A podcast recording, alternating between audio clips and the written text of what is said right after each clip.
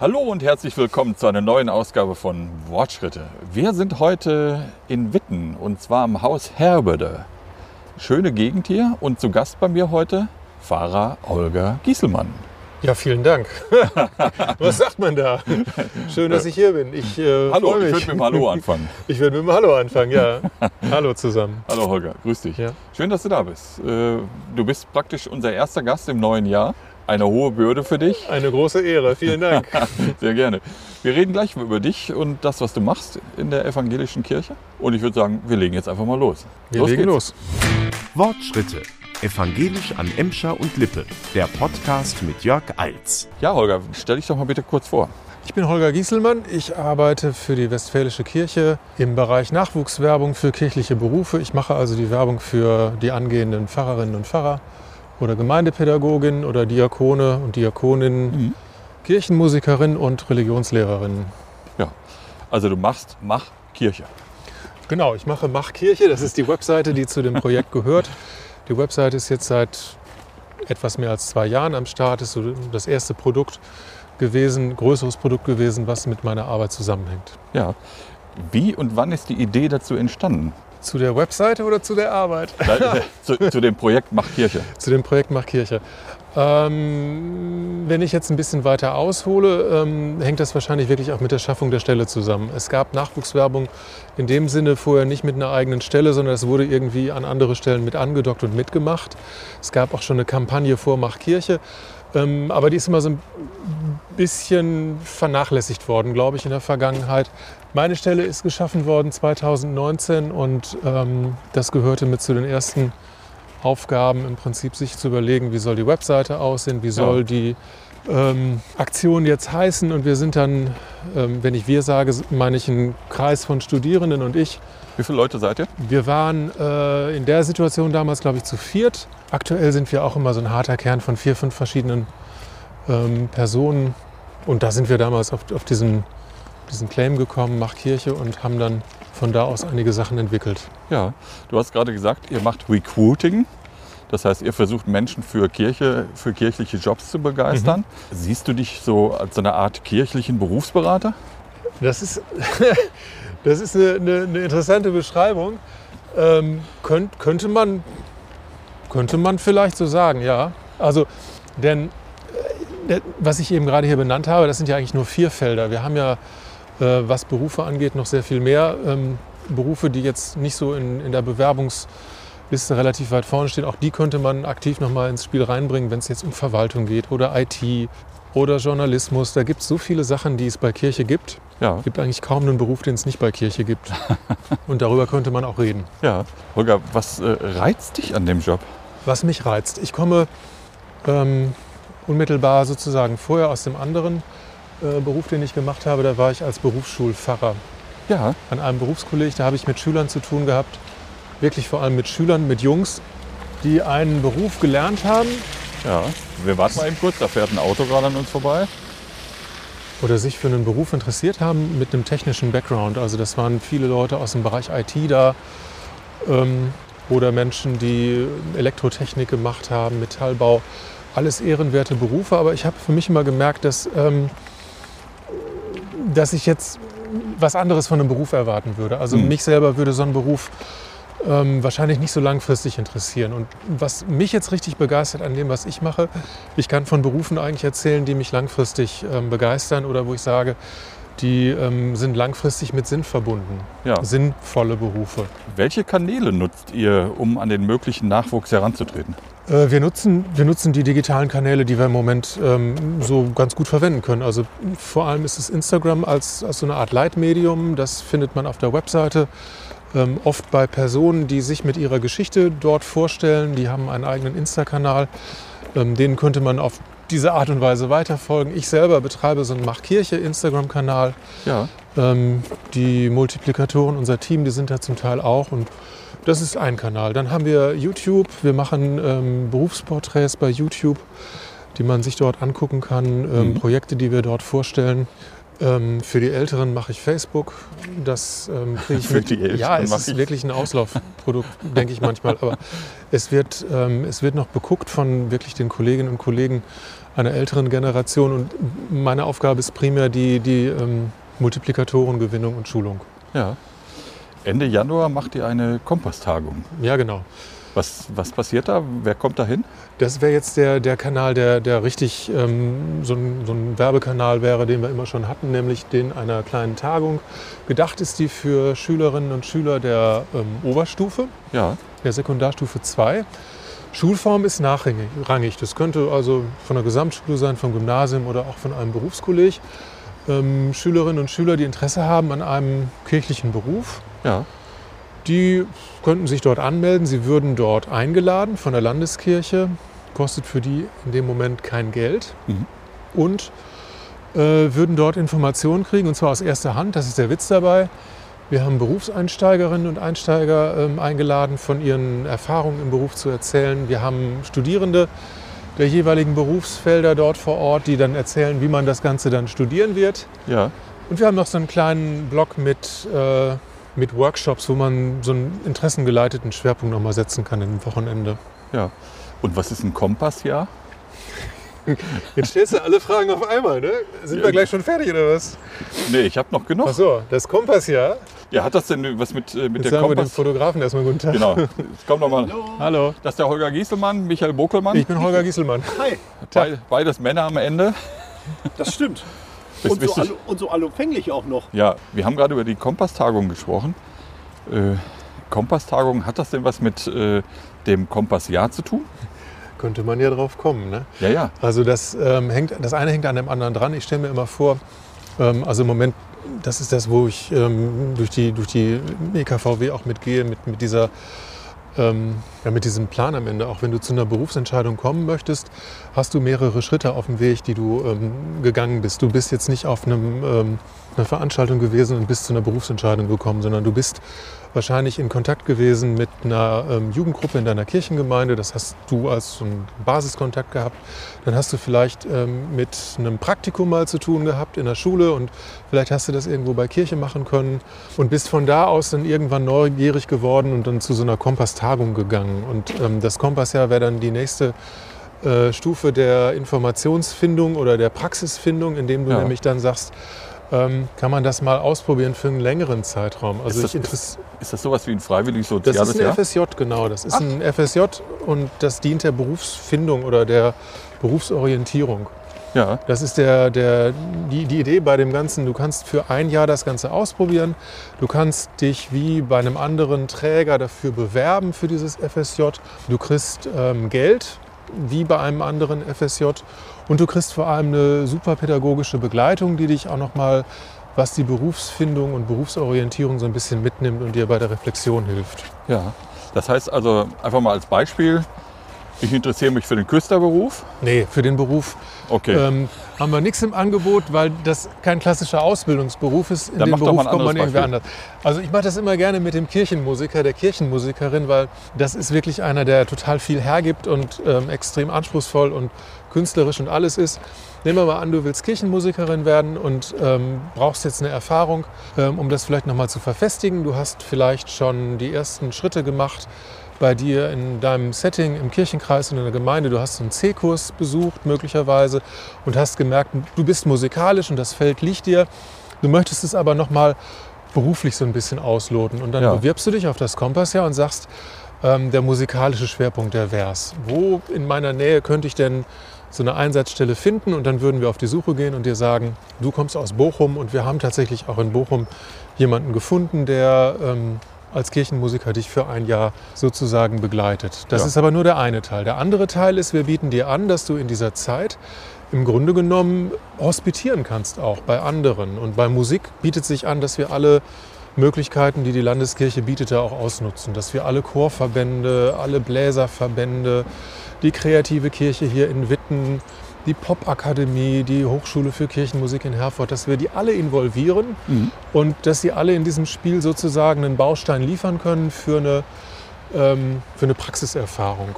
Ja. Und dann bist du in diesem einen Jahr bei deinem Kirchenmusiker in Bochum, du bist bei diesen Verbänden gewesen, vielleicht bei der Popakademie und hast darüber hinaus noch ähm, ganz viel Inputs bekommen vom ähm, Diakonischen Jahr in Philist, die die pädagogische Begleitung für uns organisieren mit diesem Schwerpunkt auf Berufsorientierung. Ja, das heißt, wenn du sagst, das ist äh, ein freiwilliges soziales Jahr, dann wird das auch bezahlt. Das wird auch bezahlt, genau. Du kriegst ähm, jeden Monat eine Summe, ich meine, das liegt bei 450 Euro als ähm, Taschengeld oder Aufwandsentschädigung. Solltest du ähm, Hilfe brauchen beim Wohnen, weil du als Kirchenmusiker nicht vor Ort jemanden findest und müsstest in einen anderen Kirchenkreis dafür, dann hätten wir auch die Möglichkeit, ein paar Wohnungen mitzufinanzieren oder zu unterstützen. Ah, das ist eine tolle Geschichte. Nochmal zurück zum Recruiting. Ihr geht auch auf Messen, habe ich gesehen. Genau, wir haben Berufsmessen im Plan drin. Ja. Ähm, Ich glaube, jetzt im Februar gibt es sogar die nächste, äh, die kirchliche Berufsmesse in Herford.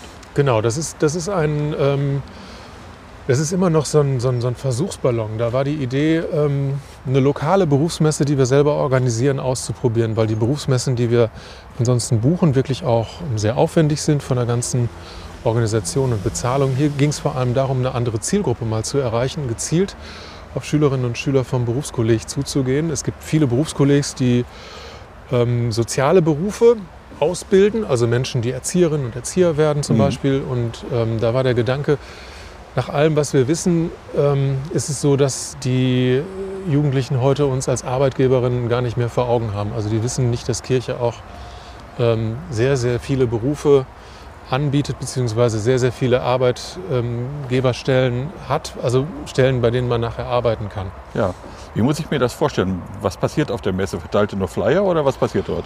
Wir stellen, wir stellen. es äh, gibt ja auch nur die einfach nur ein paar Flyer verteilen. Ja, genau. Oder Das, das äh, Flyer und Kulis. Nee, wir, wir, haben, ähm, wir haben die. Wir haben in der Region, in der wir diese Messe machen, in Ostwestfalen, wir haben geguckt, wer, wer kommt als Ausbildungspartner in Frage, beziehungsweise später als Arbeitgeber. Und wir haben ähm, drei definiert oder identifiziert und haben die eingeladen mitzumachen. Und die machen unterschiedliche Dinge an dem Tag. Ähm, die Malche, die in Porta Westfalica ist zum Beispiel, ähm, die, die hat äh, total kreativ gewirkt. Die hat äh, Musik gemacht, ähm, sehr gut hörbare Musik in dem Haus. Das war große Klasse. Äh, die hatten einen Popcorn-Stand dabei und waren eben auch auf Kommunikation angelegt. Die anderen, ähm, die dabei waren, hatten auch primär Kommunikation mit im Gepäck und ähm, haben Gesprächsanlässe geboten. Und Ja. äh, ich habe den, den großen Machkirche-Stand dabei. Da hast du dann so, ein- so ein paar Displays, an denen du ähm, Dinge ausprobieren kannst. Du hast zum Beispiel eins, bei dem so eine App läuft, wo du am Ende auch so eine Berufsempfehlung bekommst aufgrund der Talente, die du vorher eingesetzt hast. Ah, okay. Ihr bringt auch immer ein Talar mit, habe ich gesehen. Das heißt, die Leute können auch mal ein Talar Eine, ausprobieren. eine ganze Stange Talare bringen wir mit. Also Ja. nachdem bei der ersten Veranstaltung, die ich gemacht habe, wirklich nur ein Talar da war, der äh, für so einen Meter 90 Kollegen mal geschneidert wurde und wir aber auch ganz viele Mädchen hatten, die ein bisschen kleiner waren als ein Meter 90, ähm, habe ich noch ein paar Größen nachbesorgt und jetzt habe ich so eine Kleiderstange von acht verschiedenen Talaren in Größenordnung von 1,50 bis 1,90. Das hilft weiter, genau. Und, und das wird ausprobiert? Das wird ausprobiert. Das ist ähm, auf Messen immer ganz schön. Ähm, oft fragen die Leute, wenn sie vorbeigehen, was denn das ist. Und sagen wir, ja, das ist ein Talar, kann man mal anprobieren. Und ähm, das machen manche Jugendliche ganz gerne und oft kriegt es dann so einen Effekt von, der eine hat das Ding an und ähm, motiviert dann möglicherweise die anderen, die noch keinen haben. Kommt mal rüber, zieht euch auch einen an und dann kommen wir zu interessanten Gruppenbildern. 1000 Schritte. Wie reagieren die jungen Leute eigentlich auf euch, auf seiner Messe? ähm, mit, mit Neugier ganz oft, ähm, auch mit Irritation, weil das, das passt zu dem, was ich eben gesagt habe. Wir werden eigentlich nicht mit, ähm, mit Berufen assoziiert. Also Ja. Kirche wird mit allem Möglichen verbunden, aber nicht unbedingt mit Berufen. Und ähm, dann ist es wirklich so eine Überraschung. Man sieht, da steht die evangelische Kirche und fragt sich, was macht die jetzt auf einer Berufsmesse? Ja. Wir werben für Berufe. An welchen Dingen machst du den Erfolg eures äh, Einsatzes äh, fest? We- Weißt du, was ich meine? Mhm. Macht ihr, führt ihr eine Statistik? Junge Leute, die ihr vielleicht dann wirklich für euch geworben habt oder für, für die Landeskirche geworben habt? Sowas in der Form gibt es nicht oder gibt es noch nicht. Ähm, eine Kollegin von mir, die das gleiche macht wie ich in einer anderen Landeskirche, hat mal gesagt, ähm, der Erfolg meiner Arbeit ist nicht messbar. Ähm, ein bisschen hat sie damit recht, Ja. weil ähm, das viele Faktoren gibt, die nicht so gut sich nachhalten lassen. Also wann so eine Entscheidung bei jemandem gereift ist, wodurch sie gereift ist und zu welchem Zeitpunkt ich mich dann entschieden habe und ob ich mich entschieden habe, das sind alles ganz ähm, wenig fassbare Faktoren. Ja, wenn du jetzt in Herford zur Messe gehst, wann wäre es für dich eine richtig gute Messe? Das, ähm, die, also die, was, was man merkt, ist, wie die Qualität der Gespräche vor Ort ist. Und ich würde mich freuen über eine Messe, wo wir ähm, mit Menschen gut im Gespräch waren. Also wo ich wirklich ein Interesse gemerkt hätte Ja, äh, und ich den Eindruck habe, wir sind vielleicht einen Schritt weitergekommen. ja, Mir geht es ja darum, ähm, nicht Menschen in einen bestimmten Beruf zu quatschen oder so, sondern ähm, was zu zeigen, was vielleicht zu dem Talent, das die Person hat, gut passt. also du machst es schon an dem Gespräch fest, ob du äh, gute Gespräche hattest, wo du Interesse gespürt hast, wo du junge Leute kennengelernt hast oder sie zumindest vielleicht auch mal ja doch wieder vielleicht für Kirche irgendwie so den, den Funken vielleicht äh, frei gemacht hast. Ja, und das wieder verbunden mit der Person. Also das ist mir total wichtig, dass ich den, den, den, den Eindruck entwickle oder kriegen kann, dass die Person was gefunden hat, was zu ihr passt. Also Ja. dass die Person mit dem, was sie gut kann, auch wirklich eine Idee gekriegt hat für ein Berufsfeld. Das, das wäre für mich wünschenswert, das wäre ein Erfolg. Habt ihr denn schon mal irgendwie auch Anfeindungen so auf Messen erlebt? Wo die Leute gesagt haben, was wollt ihr denn hier? Nee, das kann man nicht erzählen. Also das ähm, ähm, hö höfliche, höfliches Desinteresse, das wäre so das Negativste, was, was wir da erleben. Also ähm, Anfeindungen in dem Sinne könnte ich jetzt nicht von erzählen. Das ist wirklich dieses ähm, Moment der Überraschung. Mit euch habe ich hier nicht gerechnet. Ähm, wir können uns mit dem, was wir haben, gut sehen lassen. Wir können da gut mitspielen. Wir haben ähm, gutes Messeequipment, wir haben einen guten Messeauftritt und vor allem haben wir wirklich ähm, gute kommunikative Menschen an unserem Messestand stehen. Und ähm, wer Lust hat, kommt mit uns wirklich gut ins Gespräch. Hm. Das habe ich jetzt vor allem vor dem Background gesagt, dieser, dieser ähm, großen Messen, die wir dreimal im Jahr machen, ähm, die auch in Dortmund stattfinden, Ja. in Münster und Bielefeld. Ähm, da sind wir im Miteinander mit vielen anderen, die Studien und, und Beruf anbieten und wir sind gut aufgestellt. Ja, wenn ich auf einer Messe zu dir kommen würde und zu dir sagen würde, Kirche ist doch ein auf Auslaufmodell, völlig überaltet, die Leute laufen euch weg, warum soll ich denn bei dem Verein arbeiten? Was würdest du mir sagen? Ich gucke anders auf das Ganze drauf. Ich gucke, ich gucke vom, vom, vom Sinn auf das Ganze drauf. Ich finde, ähm, für mich braucht es einen Beruf, der mit, ja, mit einem Inhalt, mit einem Sinn verbunden ist, ähm, für, den, für den ich auch gerne leben und arbeiten möchte. Ich gucke primär also auf den Beruf und sage, wir haben hier ein Berufsfeld, für das es ähm, zu lernen und ähm, sich vorzubereiten lohnt weil es mehr ist als was Finanzielles oder irgendwas mit Immobilien oder weiß der Hugo was. Also ich, ich finde es einfach sinnvoll. Das ist das eine. Ja, Das andere ist, ich gucke so auf ähm, Kirche anders drauf und ich sehe viele Aufbrüche. Ich sehe jetzt ähm, die Großwetterlage, die ist im Moment nicht gerade ähm, eine Werbeveranstaltung, aber ich sehe viele Aufbrüche ähm, und die machen mir Mut. Also ich sehe was für Auch- Aufbrüche sind das? ja, ich sehe zum einen ähm, die Aufbrüche, die wir im Moment in der Landeskirche haben. Wenn wir über die Organisation von Arbeit im gemeindlichen Kontext reden, dann Mhm. reden wir viel von Teamarbeit. Ja, Das holt mich total ab, weil ich ähm, ein totaler Teamplayer bin. Am Berufskolleg kannst du als Einzelkämpfer nicht gut arbeiten. ja, Und da habe ich ähm, das sehr genossen, dass wir da ähm, ein Lehrerkollegium haben und dass wir dort miteinander reden können über alles Mögliche, was in der Arbeit passiert. Und ähm, ein bisschen runtergebrochen im Kleinen kann es das unter Umständen bei uns in der Landeskirche auch geben, in den interprofessionellen Teams, die wir auf Gemeindeebene mehr und mehr installieren werden. Hm.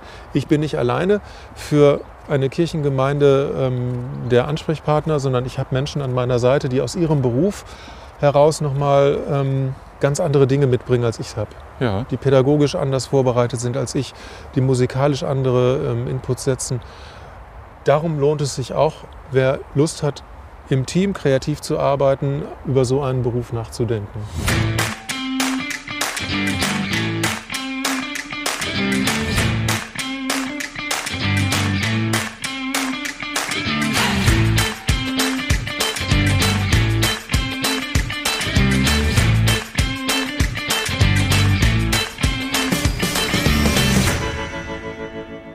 Mich würde mal interessieren, wieso hast du dich denn eigentlich für den Beruf des Pfarrers entschieden? Die Frage, die Frage ist, ist ähm, die, mit der ich einsteige bei jeder Fahrkonferenz. Ich frage am Anfang immer, wie bist du zu deinem kirchlichen Beruf gekommen? Auf manchen Fahrkonferenzen sitzen ja nicht nur Pfarrerinnen und Pfarrer, sondern auch Gemeindepädagogen oder Kirchenmusiker. Und ähm, das ist die Frage, mit der ich starte. Also wie bist du zu deinem Beruf gekommen? Ja, dann Und wenn ich antworte das, doch mal. Das mache ich jetzt auch. Ich antworte mit der Antwort, die am meisten in dem Setting dann genannt wird. Ja. Das ist nämlich aus der praktischen Arbeit irgendeiner Kirchengemeinde heraus, so war das bei mir auch. Hm. Evangelische Jugendarbeit. Und wenn man noch mal ein bisschen genauer reinguckt und das Brennglas draufhält, war es am Anfang der Kindergottesdienst-Helferkreis. Ja. Das sagen auch ganz viele Menschen meiner Generation. Das ging los mit Kindergottesdienst-Helferkreis, evangelischer Jugendarbeit. Und daraus hat sich dann so ein, so ein Wunsch entwickelt, ähm, systematisch sich damit auseinanderzusetzen, mit diesem Mhm. Thema Bibel und Gott und Jesus. Und daraus ist bei mir dieser, dieser Wunsch entstanden, äh, ein Studium zu starten. ja. Gab es auch Alternativen oder hattest du nur den Plan P? Ich hatte den Plan P nur. Ah, Das, okay. da, damit bin ich auch ähm, mit ein paar Leuten, ähm, habe ich jetzt gemerkt, durch diese Nachfragen, ähm, habe ich das gemeinsam sozusagen, die schon relativ früh wussten, dass sie das machen wollen. Also, dass das der Beruf ist und dass das Hm. das Studium ist. Das hat immer nur diesen Plan P gegeben. Ja. Tatsächlich. Was macht denn für dich der Beruf als Pfarrer liebenswert? Die Vielfalt. Das ist das, was, ähm, was das für mich ganz gut zusammenfasst. Das ist übrigens die andere Frage, die ich immer stelle. Also ich frage nicht nach liebenswert, sondern woran hast du die meiste Freude in deinem Beruf? Ja. Und das ist für mich die Vielfalt. Ähm, Routine ist für mich nicht so richtig gut. Also Routine ist ja schön und das hilft, den Alltag zu strukturieren. Ja. Aber wenn jeder Tag gleich wäre und ich jeden Tag an den gleichen Ort müsste, wäre das für mich der absolute ähm, Stimmungskiller. Hast du dich deswegen damals auch gegen den Beruf des Gemeindepfarrers entschieden? Du warst ja mal Gemeindepfarrer. Ich hatte, ich hatte diese, diese sieben Jahre als Gemeindepfarrer und ähm, die habe ich sehr bewusst und sehr gerne auch so erlebt. Aber ich habe tatsächlich nach einer Zeit immer wieder den Wunsch gemerkt, jetzt nochmal eine Veränderung haben zu Mhm. können. Möglicherweise auch aufgrund von Routine, möglicherweise aber aufgrund auch von ähm, anderen Ideen oder Schwerpunkten, die ich nochmal Ja. setzen wollte. Also Berufskolleg hat mit Schülern zu tun. Ähm, ich unterrichte gerne und äh, da kam dann das eine zu dem anderen und Ja. auch da merkst du nach einer Zeit dann aber auch, wie Routine in diesem Berufsfeld dann sich wieder ausbreitet. Also für mich liebenswert macht es Vielfalt, Vielfalt in Kontakten. Ich kann total viele Menschen in meinem Beruf ähm, treffen. Ich merke, jetzt aus der Perspektive des Gemeindepfarrers wieder gesprochen, wie ähm, Begegnungen manchmal hilfreich sind in Situationen, wo es die Begleitung braucht. Mhm. Ich merke, wie das total toll ist, dass ich mit Menschen gemeinsam etwas entwickeln kann. Wenn ich jetzt an sowas denke wie den Kinderbibeltag, den wir bei uns in der Gemeinde hatten, das ist großartig. Ich feiere total gerne Gottesdienste. Mhm. Das ist das, was ähm, für mich als Pfarrer dann nochmal dazukommt. Und das ist so ein bisschen auch der rote Faden, den ich in der einen und in der anderen Zeit aber auch so ganz gut pflegen konnte. Ja. Du warst Gemeindepfarrer, dann bist du an die Berufsschule gegangen Mhm. als Religionslehrer. Mhm. Wie war die Zeit? Hast, war das wirklich, du, ich glaube, du hast es vorhin schon mal so ein bisschen gesagt. War das so eine gute Schule auch für das, was du heute machst? Ich würde sagen ja, weil es äh, hilft, ein bisschen einzuordnen, wo wir gerade stehen. Ähm, es war ein Berufskolleg mit technischen Berufen, das heißt, ähm, da waren primär erstmal ähm, junge Männer Mhm. mit einem Interesse an, an Technik und nicht so sehr an Fragen, die Gott und die Welt betrafen. Das heißt, um diese Menschen zu erreichen, muss man schon mal ganz schön was mitbringen oder sich überlegen, da- damit es funktioniert. Also Ja. das, Das ist anders, als wenn du zu einer Klasse von Sozialarbeitern gehst. zum Beispiel, genau. Ja. Und das ist anders, als wenn du jetzt in deiner Kirchengemeinde mit dem Presbyterium was besprichst. Da ist man möglicherweise schneller auf einem Punkt, wo man miteinander reden kann. Das ist an der Stelle anders. Da muss man sich angewöhnen, ähm, einen Einstieg zu finden, eine Anknüpfung zu finden mit Relevanz. Mhm. Mit Relevanz zum Leben. Ja. Ist dir das gelungen? Ich hoffe ja. ich habe das sehr gerne gemacht. Ähm, Ich bin ähm, gerne im Unterricht gewesen und habe versucht, ähm, Themen zu finden und, und vorzubereiten, die man miteinander da ganz gut teilen konnte. Insofern war es dann auch eine Vorbereitung, weil ich mitgekriegt habe, die Suche nach einem guten Beruf ähm, und das Finden ähm, eines guten Berufs sind keine Selbstläufer in, Ja. in, in dieser Generation. Die haben viel mehr Möglichkeiten, als ich das vielleicht vor 30 Jahren hatte oder ähm, am Weil die Anfang meines Studiums, weil die? Auswahl größer ist, weil die Kanäle mehr geworden sind, über die du dich informieren kannst. Ähm, das führt aber nicht unbedingt dazu, dass du dich schneller für einen guten Beruf entscheidest, sondern aus meiner Perspektive glaube ich eher dazu, dass du so, eine Art Schockstarre kommst und gar nicht weißt, wo du anfängst mit dem Suchen. Hm. Und da braucht es, wenn ich es richtig sehe, wirklich gute Begleitung und gute Beratung von Menschen, die diese Jugendlichen gut kennen, Ja. die möglicherweise ihnen etwas sagen können über ihre Stärken und über ihre Talente. Hm. Und das wäre für mich so ein Andockpunkt, über den ich im Moment ganz oft rede bei evangelischer Jugendarbeit. Ich würde mir das wünschen, dass uns das gelingt, da wo wir Mitarbeiterschulungen machen, da wo wir sowieso wahrscheinlich schon über Stärken und Schwächen reden, über Talente, das ein bisschen zu verknüpfen mit dem Thema, was, was willst du später eigentlich mal machen? Hast du da schon eine Idee von? Möchtest Ja. du, dass ich dir aus meiner Perspektive vielleicht nochmal sage, wie ich dich wahrnehme, wo ich vielleicht eine Stärke bei dir sehe? Ich glaube, das könnte helfen, weil die Beratungen, die oft im schulischen Kontext so angedockt sind, die erlebe ich oft als schematisch. Müssen sie Hm. ja auch sein, weil sie standardisiert sind. Ja. Und die Personen sind nicht so sichtbar, wie sie das zum Beispiel wären, wenn es jetzt Mitarbeiter in meinem Jugendmitarbeitskontext wären. Die würde ich über einen längeren Zeitraum kennen und könnte denen eine ganze Menge sagen. Dann wenn könntest du ich sie auch viel besser würde. einordnen. Ne? Genau. Ja, klar. Wa- Was muss jemand mitbringen, um ein richtig guter Pfarrer oder eine gute Pfarrerin zu sein? Ganz viel Geduld, hohe Frustrationstoleranz. Ähm, und am Anfang, also wirklich beides gesprochen, weil, weil du am Anfang ähm, in den allermeisten Fällen inzwischen wirkliche Bretter zu bohren hast, die relativ dick sind. Ähm, du musst dich mit ähm, alten Sprachen auseinandersetzen. Die wenigsten ähm, machen das so richtig gerne. Ähm, viele lernen es lieben in dieser Zeit, aber die, die wenigsten bringen noch ähm, diese, diese Sachen über ihr Abitur mit, dass es ein Latinum wäre oder ein Gräkum oder ein Hebraikum. Das heißt, du brauchst wirklich Geduld und auch Frustrationstoleranz beim Lernen dieser Sprachen, weil das nicht vergnügungssteuerpflichtig ist. ähm, Wem sagst du das? Ich habe kein Sprachtalent. Von daher Ist das ich so? da, ja, definitiv. also da muss man ehrlicherweise sagen, da muss man durch und, und wenn du das Talent an der Stelle nicht hast, musst du entweder sehr, sehr fleißig sein oder einen anderen Weg finden. Und das, das was du auch brauchst im, im weiteren Verlauf, ist wirklich eine Liebe zum, zum Menschen, Interesse an Menschen.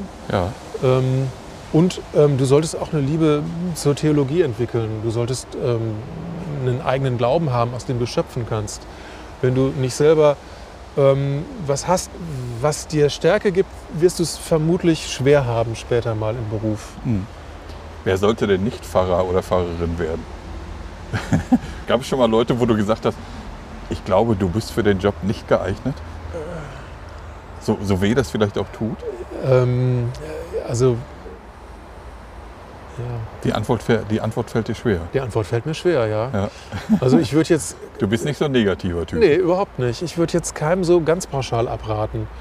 Ähm, wenn, wenn jemand die falschen Vorstellungen entwickeln würde im Gespräch, würde jemand also mir etwas beschreiben, von dem ich sagen würde, dass das, was du jetzt hier beschreibst, ist alles möglich, aber das ist nicht das, was der Fahrberuf am Ende sein wird, dann würde ich es ihm sehr deutlich sagen. Ja. Also Okay. du müsstest dich damit schon sehr auseinandersetzen im Vorfeld. Man, man kann das ja auch manchmal gar nicht so genau sagen. Manche Leute entwickeln sich ja auch erst später. Die Genau entwickeln so. sich in dem Beruf Genau so. halt. Ne? Warum kann man das eigentlich auch nicht festhalten, dass, dass man wirklich am Anfang schon eine fertige Persönlichkeit sein soll? So, so ist es nicht gemeint. 2000 Schritte. Dürfen sich Pfarrerinnen und Pfarrer ihre Gemeinde aussuchen? Ja, sie dürfen sich bewerben. Jetzt ist es so, Oh, ein Grinsen. bei, Ja, weil, weil in den verschiedenen Berufsphasen, die wir durchlaufen, also wir reden jetzt von einer zehnjährigen Ausbildung, muss man sagen. Mhm. Du hast in der Regel sechs Jahre Studium, sieben Jahre Studium, das ist so, so eine Durchschnittszeit. Und das ist jetzt nicht so, weil jemand dann gebummelt hätte oder so, sondern das kommt einfach zusammen, wenn man Sprachen studieren muss und die anderen Sachen auch noch macht, die dazugehören. Und hinter dem Studium kommt das Vikariat. Und nach dem Vikariat kommt ein Entsendungsdienst. Und das sind in Summe auch noch mal vier, fünf Jahre unter Umständen. Vikare dürfen sich nicht aussuchen, ne? So ist es, darauf wollte ich hinaus. Ja. Die einen nicht, die Vikare nicht und die Pfarrerinnen im Sendungsdienst auch nicht. Und das erzeugt, ich weiß das, total viel Frust, weil keiner lässt sich gerne an irgendeinen Ort schicken, auch nicht in irgendeine Gemeinde, aber an der Stelle ist es organisatorisch nicht anders machbar. Es muss da sein, wo die Ausbildung stattfinden kann oder wo die äh, Stellen im Entsendungsdienst ähm, gerade frei sind. Aber es kommt ja der Tag, an dem du äh, dich bewerben kannst.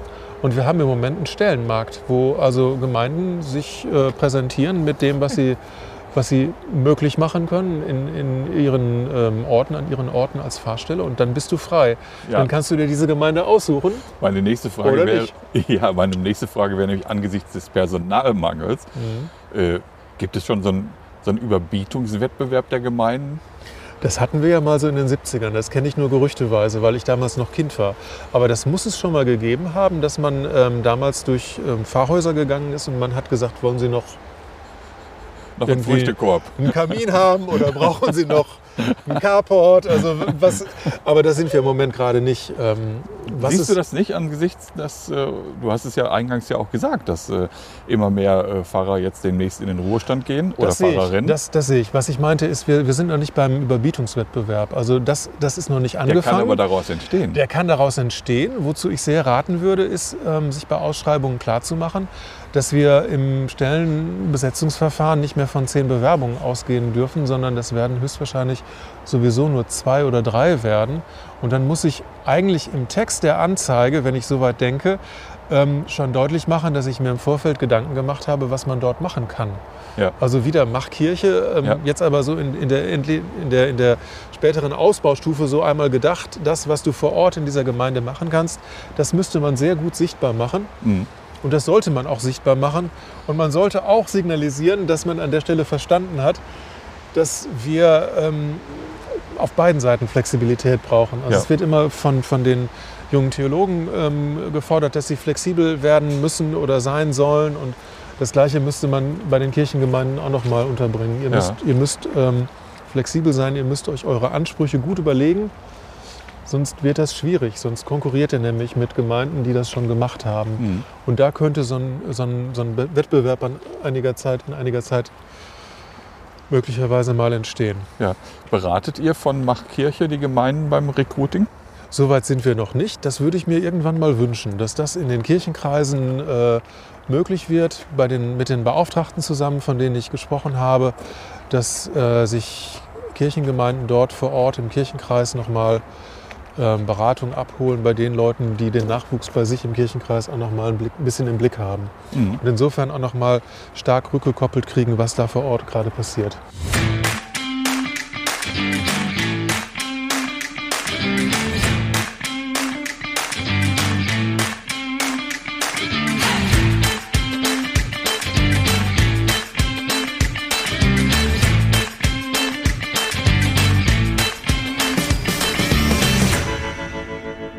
Was macht denn Holger Gieselmann, wenn er nicht Kirche macht?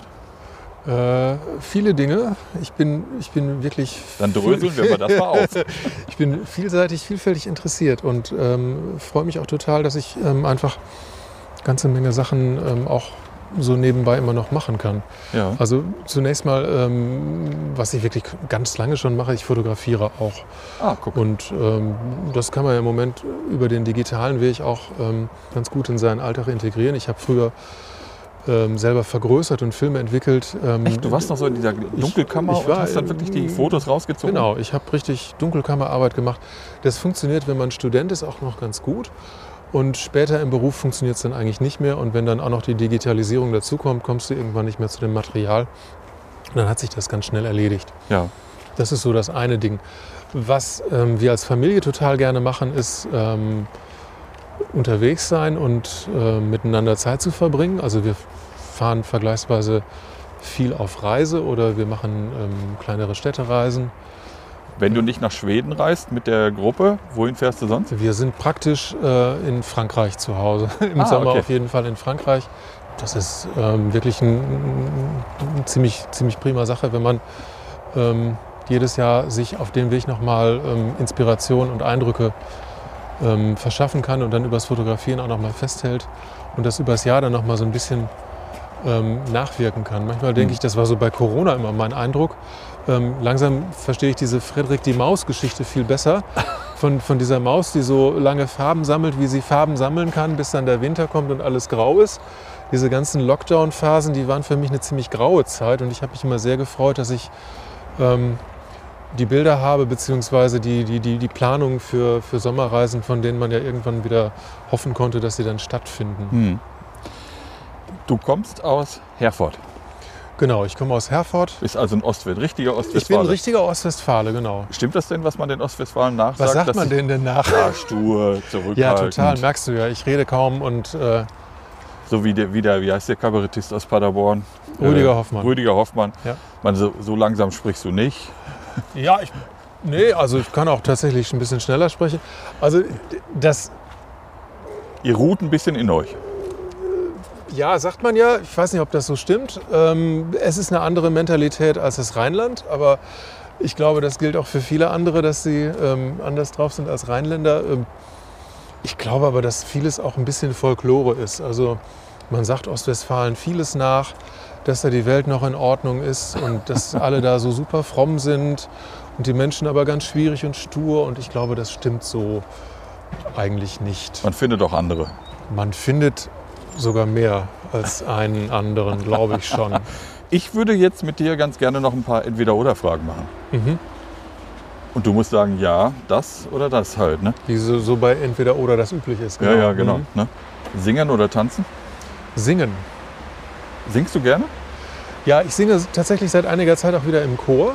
Wir Ah. singen in einem kleinen Kantoreichor in Herford. Und ähm, das ist gut, dass das längere Zeit jetzt auch wieder schon ähm, funktioniert. Also auch mit Corona so aller Vorsicht, die wir am Anfang hatten. Jetzt ist es wieder fast ein bisschen normal. Und je länger man in dieser Normalität ist, desto schöner wird das eben auch wieder mit anderen zusammen in einem Chor singen zu können. Das hängt nämlich mit Sicherheit zusammen, dass man ähm, in seiner Stimme wieder sicherer wird ähm, Töne besser trifft und als Stimmen dann zueinander findet. Müssen Fahrer gut singen können? Es hilft, wenn man gut singen kann. Ich würde aber nicht sagen, dass man es muss. Es gibt ganz viele Beispiele von Kollegen, die es nicht können. Insofern An der Stelle schweigen wir, wer es ist. genau. Und das sind aber auch respektable und gute Fahrpersonen. Aber Ja. es hilft, wenn man es kann, glaube ich. Snowboard oder Surfboard? Jetzt müsste ich eher keins sagen von beiden, weil gar keins mich abholt. Ähm, äh, es wäre wahrscheinlich eher das auf dem Wasser.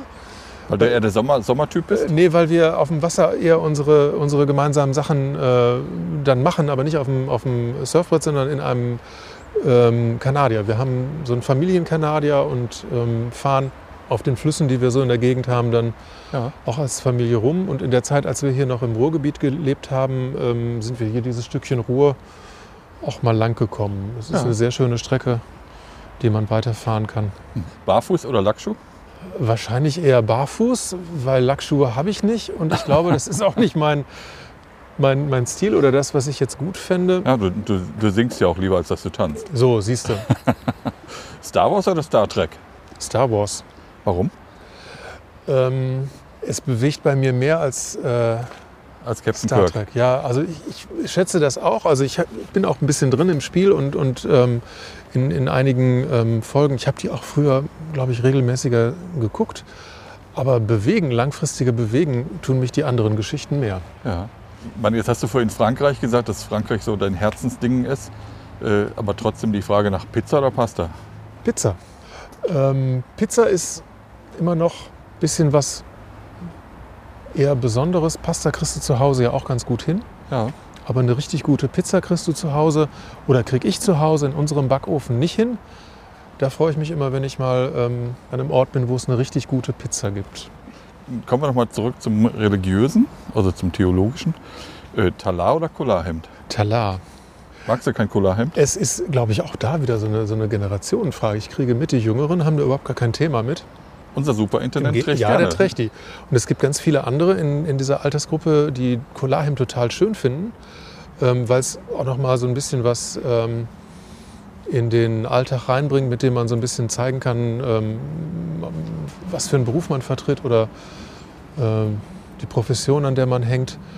Äh, ich habe das aber nie so empfunden. Ich habe ähm, das andere wichtiger gefunden, mich nicht zu sehr abzuheben von den Menschen, mit denen ich zu tun habe. Das war übrigens auch immer das Ding, ähm, oder das war an, an der Stelle, wo ich meinen Entsendungsdienst gemacht habe, auch die Einstimmung damals in den, in den Dienst da vor Ort. Also ähm, sich, sich nicht äh, an der Stelle abheben zu wollen, weil man irgendwie was Tolles kann oder ist, sondern wirklich äh, vor Ort mit den Menschen ähm, das Gemeinsame suchen. Und da Mhm. passte das Kolarhemd eigentlich überhaupt nicht zu.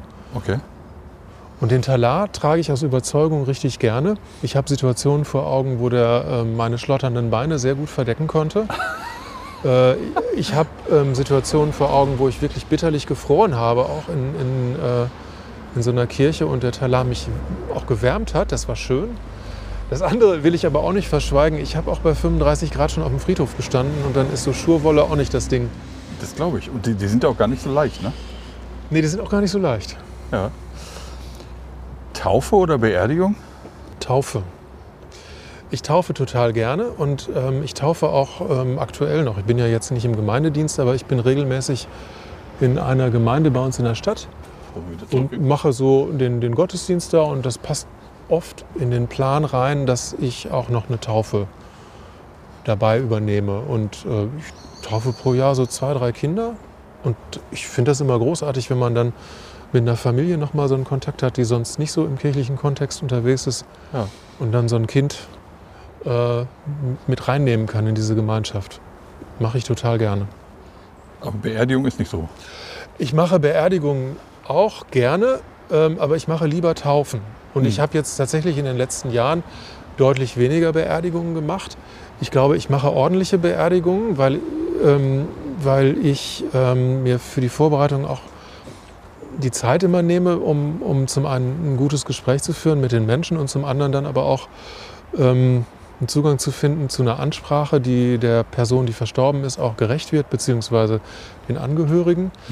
Ähm, aber das ist auch immer so eine Sache, ähm, da merke ich, ähm, da, da ist die, ähm, die Praxis echt gut, wenn man, wenn man regelmäßig das macht. Da passiert mir das inzwischen, dass ich Schwierigkeiten habe, zu einem guten äh, Format am Ende wieder zu finden. Ich kann eine Trauerfeier machen, aber ich wäre früher in der Vorbereitung darauf ein bisschen gelenker gewesen, so rum Mhm. vielleicht. Die Trauerfeier wird immer noch in Ordnung sein, aber ich merke, ähm, dass mich die Vorbereitung im Moment wirklich ähm, mehr Aufwand kostet. Ja. Gibt es etwas, was du dir für 2023 vorgenommen hast?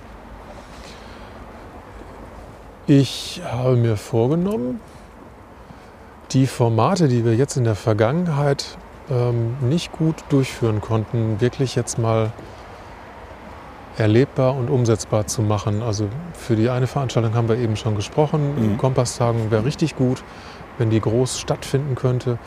Ich habe ähm, ein anderes Format mit Studierenden zusammen vorbereitet, was ähm, daran angeknüpft ist oder sich anknüpfen ließe. Das sind ähm, so Orientierungstage, heißt das. Da geht es nochmal um die Talente von äh, Schülerinnen und Schülern, dabei ein bisschen zu helfen und bei der Suche ähm, sie zu unterstützen, wo es vielleicht mal beruflich hingehen könnte. Das würde ich sehr gerne ähm, durchführen. Und dann geht es natürlich wirklich um das Große und Ganze. Und das wäre für mich jetzt in dem nächsten Jahr das Kompassjahr. Also Mhm. wirklich den Start hinzukriegen in den Durchgang mit äh, 20 Menschen, die Lust haben, dieses FSJ zu machen. Und die dann am Anfang auch ordentlich begleiten zu können. Das würde ich mir fürs nächste Jahr vornehmen. Und privat? Für meine Frau und mich ähm, ist in diesem Jahr oh, privat. Also nicht Rauchen abgewöhnen Nee. oder weniger Nee, wir- Rotwein also, trinken oder wir, irgendwie wir sowas. Haben, wir haben, ähm, wir haben glaube ich, einen guten, einen guten Alltag. Ich bin ähm, mit meinen privaten Wünschen für mich selber, glaube ich, zufrieden, wenn Dinge, die in meinen Ablauf reingehören, stattfinden können. Das wäre super. Okay. 3000 Schritte. Sie haben Ihr Ziel erreicht. Wenn du dir für das Jahr äh, etwas wünschen dürftest, was wäre das? Für 2023, für dieses Jahr, auf das wir gucken, das wäre jetzt mal ein bisschen globaler angesiedelt. Da würde ich mir ein bisschen mehr äh, Frieden und Normalität in dieser Welt wünschen. Das ist das, was mich äh, ähm, langsam auch etwas ähm, unruhig und nervös macht, dass eigentlich das Leben, wie ich es gekannt habe, ähm, langsam auf den Kopf gestellt wird über eine Pandemie, die äh, uns unseren Alltag ähm, langsam stilllegt, über ähm, einen Krieg, der in unserer Nachbarschaft äh, tobt und ähm, sie, sich nicht gut aushalten lässt. Und über das, was jetzt im wirtschaftlichen Bereich da nochmal dran gekoppelt ist mit Inflation und anderen Sachen, wo wir jetzt auf Dinge gucken, die früher eigentlich für die meisten normal waren, nämlich dass wir eine warme Bude haben im Winter und ähm, hinreichend Essen uns kaufen können. Soweit sind wir jetzt noch nicht, die Regale sind voll, aber Mhm. ähm, ich erlebe schon im Moment, dass es eine, eine total verrückte Zeit ist mit, mit Dingen, wo auch die Älteren sagen, das habe ich noch nie erlebt.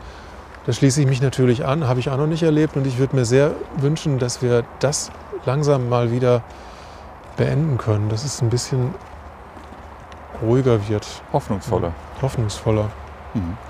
Holger, wir sind am Ende. Wie schön. Ich bedanke mich recht herzlich bei dir, dass du die Zeit genommen hast. Ich danke dir, dass du jetzt- mit mir gesprochen hast. Natürlich. Sehr gerne sogar. Wir wir haben jetzt wenig über den Ort gesprochen. Äh, War jetzt auch ein bisschen schwierig, sich darauf zu konzentrieren. A, sind wir beide natürlich auch gar nicht aus der Gegend. Du, hattest, du hattest heute eine Veranstaltung, glaube ich, in Witten. Mhm. Ich war heute in Witten und das passte hier ganz gut hin. Und da, wo wir gerade sind, bin ich schon ein ganz klein bisschen orientiert. Aber wir wären wahrscheinlich irgendwann auch noch mal an den Chemnader See gekommen. Da hätte ich dann wieder ein bisschen mehr anknüpfen können an meine äh, Erinnerungen aus der Zeit, als ich in Dortmund gelebt habe. Da waren wir am Chemnader See, dann kamen wir von der anderen Seite von Ja. Bochum aus rein. Genau. Das fehlt hier ganz arg. Wir treffen uns beim nächsten Mal mit deinem Paddelboot hier. Wie cool. Holger, danke dir. Tschüss und äh, bis bald. Tschüss.